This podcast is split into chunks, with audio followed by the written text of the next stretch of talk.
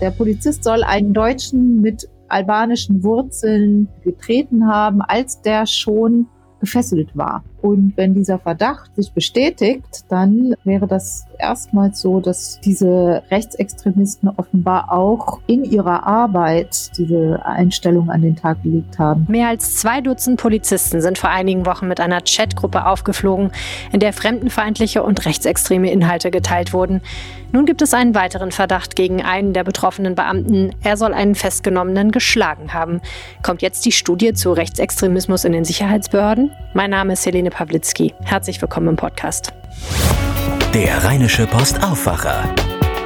Das Update am Nachmittag. Heute euer Update am Nachmittag in einer Kurzversion, aber mit einem aus meiner Sicht sehr relevanten Thema. Seit einigen Wochen sieht sich Innenminister Herbert Reul von der CDU mit Erkenntnissen konfrontiert, die er nach eigener Aussage zuvor nicht für möglich gehalten hätte. In Polizei und Verfassungsschutz gibt oder gab es Mitarbeiter, die sich untereinander ganz klar fremdenfeindlich und rechtsextremistisch äußern, mit Inhalten, die wirklich nichts mehr mit Artikel 1 Grundgesetz zu tun haben das Grundgesetz, was diese Behörden beschützen sollen. Bislang ging es um Äußerungen vor allem im virtuellen Raum, in Chatgruppen unter Kollegen. Nun steht ein weiterer, handfesterer Verdacht im Raum. Ein Polizist aus Mülheim soll einen Festgenommenen geschlagen haben. Darüber spreche ich jetzt mit Kirsten Bialdiger, unserer Chefkorrespondentin Landespolitik. Kirsten, was genau ist der Verdacht? Die Staatsanwaltschaft Duisburg ähm, ermittelt wegen des Verdachts der Körperverletzung und der Strafvereitlung im Amt gegen einen dieser rechtsextremen Polizisten, die sich auch an diesen Chatgruppen beteiligt haben. Der Polizist soll einen Deutschen mit albanischen Wurzeln, ähm, da gehen die Aussagen noch auseinander, ähm, getreten haben, als der schon gefesselt war.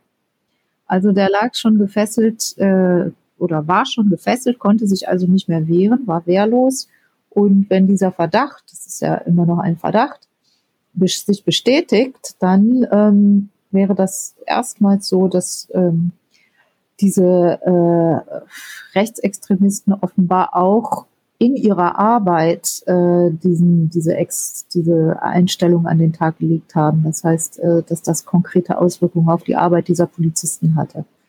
Also nicht nur mal eben irgendwie hahaha um schnellen Lacher, wie, dumm und wie, wie äh, unpassend und wie äh, verfassungsfeindlich auch immer das sein mochte mit diesen feindlichen Posts. Ähm, aber wenn es, äh, wenn diese Grenze überschritten ist und diejenigen dann auch so handeln, dann ist, dann wird es natürlich, dann bekommt es eine ganz andere Dimension noch einmal. Hm. Ja. Der Festgenommene hat ja damals schon gesagt, er sei geschlagen worden. Ähm, hatte das Konsequenzen damals, 2019? Er hat das erst bestritten. Der Polizist, der verdächtige Polizist hatte das bestritten und äh, hatte gesagt, er habe ihm nur so ein, äh, das nennt sich wohl Blendschlag versetzt, also ein äh, Schlag, damit er sich nicht weiter, der, der, der Deutsch-Albaner sich nicht weiter wehren konnte. Und ähm, es sei äh, kein das, das sei gerechtfertigt gewesen. Und die Polizeibeamte, die mit ihm den Dienst verrichtet hat, hatte das auch bestätigt. Ähm, diese Version wurde dann aber widerrufen.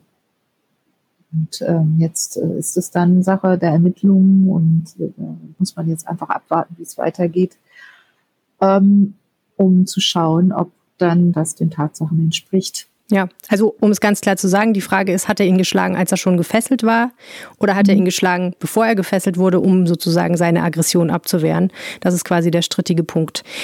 Jetzt hat sich ja Innenminister Herbert Reul in dieser Woche nochmal geäußert, dir gegenüber im Interview und hat nochmal über diese Frage gesprochen, ob man da nicht nochmal ganz genau und wissenschaftlich unabhängig draufschauen sollte. Auf diese Frage, ähm, wie sehr durchsetzt sind NRW-Behörden und vor allen Dingen Sicherheitsbehörden mit rechtsextremen Gedankengut. Was hat er genau gesagt? Ja, er hat gesagt, äh, dass, dass es äh, ohne Frage ein Problem gibt in der Polizei und äh, dass er das angehen will er hat aber weiterhin abgelehnt, eine wissenschaftliche Studie, die ähm, das oder die rechtsextremistische Einstellung bei der Polizei untersuchen soll, anzugehen. Das möchte er weiterhin nicht. Aber er will einzelne wissenschaftliche Untersuchungen durchaus äh, jetzt anstoßen, ähm, die einzelne Aspekte der Polizeiarbeit beleuchten sollen. Er sagte zum Beispiel, ihn interessiert es, ob äh, ein Polizist im Verlauf seines Dienstes rechtsextreme Einstellungen entwickelt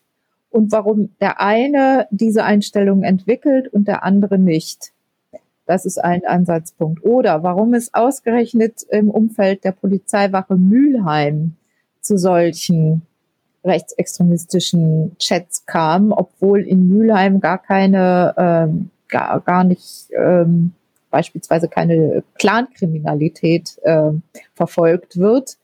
Ähm, da könnte man ja vermuten, wer viel mit Clans zu tun hat, der ist vielleicht auch, gerät da auch an seine Grenzen als Polizist und äh, ist dann schwierig, äh, damit umzugehen. Aber das war in Mülheim wohl offenbar gar nicht der Fall. Also so solche regionalen Cluster, äh, wenn man so will, äh, möchte er wissenschaftlich untersuchen lassen. Aber von einer umgreifen, übergreifenden äh, Studie hält er nach wie vor nichts. Hm. Das hört sich so an, als ob er sagt, ich finde es voll okay, auf die Fälle, die wir schon kennen, zu gucken, um mal genau herauszufinden, was waren denn da konkret die Ursachen. Was er aber nicht möchte, ist ganz grundlegend nochmal die gesamte Polizei und vielleicht auch noch andere Behörden zu betrachten und mal so eine grundlegende Bestandsaufnahme zu machen, was ja das ist, was viele fordern. Sehe ich das richtig? Ja, genau. Also diese Bestandsaufnahme, diese wissenschaftliche Studie, die möchte er auf keinen Fall. Ähm, da sagt er, das bringt nichts, das, das beschäftigt nur äh, Wissenschaftler ein paar Jahre lang. Er braucht auch jetzt äh, Ergebnisse möglichst bald, damit er dann konkret handeln kann. Hm, die Frage ist, äh, und die wurde auch gerade eben im Landtag aufgeworfen, ob man ähm, dem Problem damit gerecht werden kann. Also wenn, ähm, wenn es so ist, dass sich dieses Problem doch weiter durch die Polizei zieht und durch den Verfassungsschutz als bisher gedacht, dann wäre eine übergreifende Studie, würde Anhaltspunkte bieten, um darauf konkrete Maßnahmen zu stützen, die dann aber auch nicht nur punktuell ansetzen, sondern strukturell ansetzen. Also dann müsste man sich darüber unterhalten, beispielsweise, äh, ob man ähm, von Zeit zu Zeit nochmal äh, die, die eine Sicherheitsüberprüfung macht oder ähm, ich, ich weiß es nicht, ich bin keine Spezialistin für, für Kriminologie und für, für das Polizeiwesen, aber da, da würden sicher die Wissenschaftler auch zu Ergebnissen kommen und Handlungsempfehlungen daraus ableiten können. Aber das, wie gesagt, das, das will er nicht. Und er sagte gerade aber, er wird andere Maßnahmen einleiten. Er hat ja jetzt auch den äh, Sonderbeauftragten.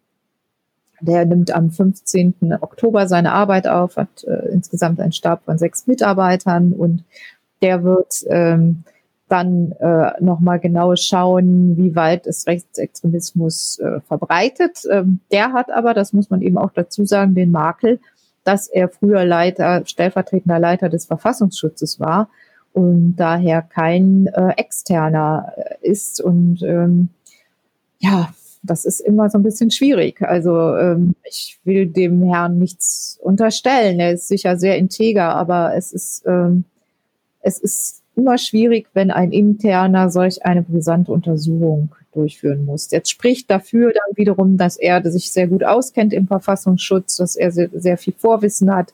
Hm. Ja, also darum ging es auch gerade im Landtag. Das war auch der Verlauf der Debatte in weiten Teilen. Vielen herzlichen Dank, Kirsten Bialdiger. Ja, gerne. Vielen Dank dir auch, Helene. Im NRW-Landtag musste sich Innenminister Herbert Reul heute heftige Vorwürfe von SPD und Grünen anhören. Die Grünen-Innenpolitikerin Verena Schäfer sagte, Reul habe sich in etwas verrannt und versuche nun gesichtswahrend aus der Sache herauszukommen. Sie sei froh, dass nach seinen so wörtlich wissenschaftsfeindlichen Äußerungen nun Bewegung in die Sache komme. Sven Wolf von der SPD warf Reul Salamitaktik vor. Er habe erst auf Nachfrage eingeräumt, dass das Problem deutlich größer sei. Reul zeigte seinen Ärger über die Kritik recht deutlich. Die Vorwürfe, er habe nichts getan, kotzten ihn langsam an, so Reul wörtlich. Das Präsidium des Landtags kritisierte seine Wortwahl als unparlamentarisch. Das Gespräch mit Kirsten Bialdiga, was ihr gerade gehört habt, ist ein Ausschnitt aus unserem landespolitischen Podcast Ländersache, der morgen früh erscheint. Wenn ihr mal reinhören wollt, abonniert einfach die Ländersache in eurer Podcast-App oder folgt uns bei Spotify. In der Episode sprechen wir übrigens auch über die steigenden Corona-Zahlen in NRW und das angeordnete Beherbergungsverbot für Menschen aus Risikogebieten. Alle wichtigen News findet ihr wie immer auf RP Online oder morgen früh hier im Podcast. Bis dahin alles Gute und vielen herzlichen Dank fürs Zuhören. Ciao. Mehr bei uns im Netz. rp-online.de